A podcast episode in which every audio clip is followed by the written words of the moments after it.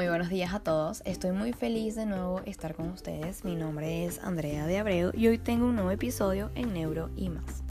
Hoy conversaremos acerca del estrés cuando se está estudiando y trabajando a la vez desde un punto de vista neuroeducativo. Iniciemos. La corteza prefrontal es donde nuestro estrés puede aumentar pero en las neuronas de GABA requiere, eh, que quiere decir ácido gamma aminobuitírico, en la amígdala puede contribuir a disminuirlo. Para entrar en contexto y sin dudas, GABA es un neurotransmisor ampliamente distribuido en todas las neuronas y es utilizado por las neuronas del sistema nervioso.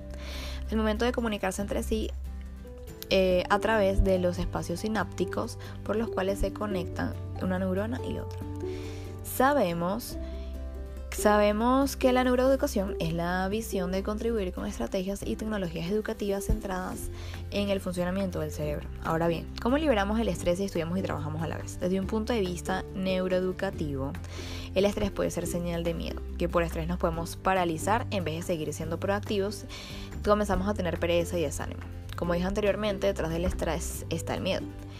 En este sistema trabajan coordinadas la percepción a través de los sentidos, la amígdala, centro límbico nervioso, disculpen, centro límbico del miedo, y la memoria, hipocampo.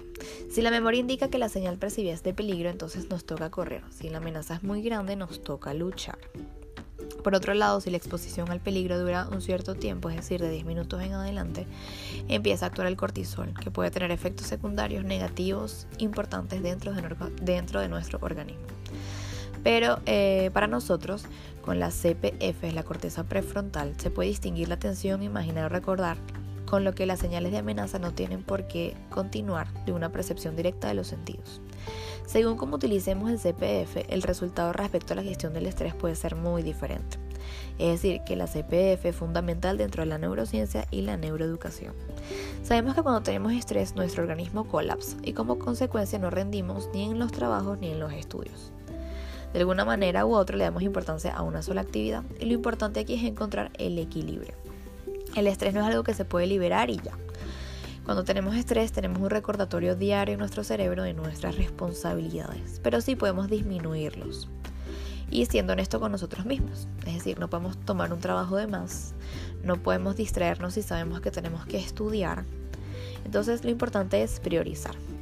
Desde la CPF podemos resignificar las señales de amenaza y gracias a las neuronas de GABA frenar la activación de la amígdala y el estrés.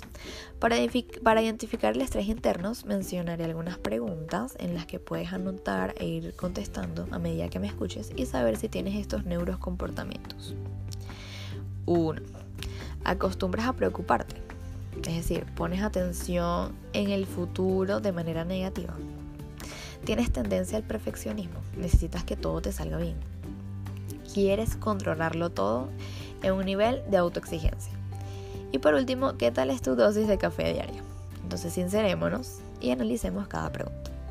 Si somos ansiosos, es decir, que nos preocupamos por el futuro, ¿cómo es posible que le prestemos atención a nuestras actividades diarias, a nuestros estudios y empleos? Recuerda que el excesivo pensamiento elimina por completo la toma de acción. La preocupación desencadena energía y se malgasta. Y el estrés es la consecuencia de esta somatización de emoción. La perfección, en la pregunta 2, la perfección es una prioridad. Evalúa la situación y prioriza. Y muchas veces las que tú crees que tienen todo que ser perfecto, la verdad no pasa nada si lo haces de otra manera. Eh, eres impaciente, yo en lo personal sí lo soy. Eh, sin embargo, no, yo no puedo controlar el tiempo en el que se hagan las cosas, el tiempo en el que el autobús llegue a donde yo tengo que llegar, ni mucho menos un taxi o alguna persona. Entonces, en estos casos, lo mejor es simplemente soltar, ser claro. Si tienes, que ser, si tienes que ser puntual en una actividad y tienes que llegar a cierta hora, avisar con tiempo y decir, mira, no puedo porque vivo muy lejos y no me da tiempo. Sin embargo, me puedes esperar. Y por último, ¿qué tal es tu dosis de café? Si tomas más de 3 tazas al día, cuidado, no abuses, sobre todo si has tenido gastritis o tu organismo es sensible. Para concluir, nuestra pregunta inicial es priorizar. Si priorizamos no hay por qué tener estrés si se trabaja y se estudia a la vez. Gracias por escucharme en Neuro y más. Hasta la próxima.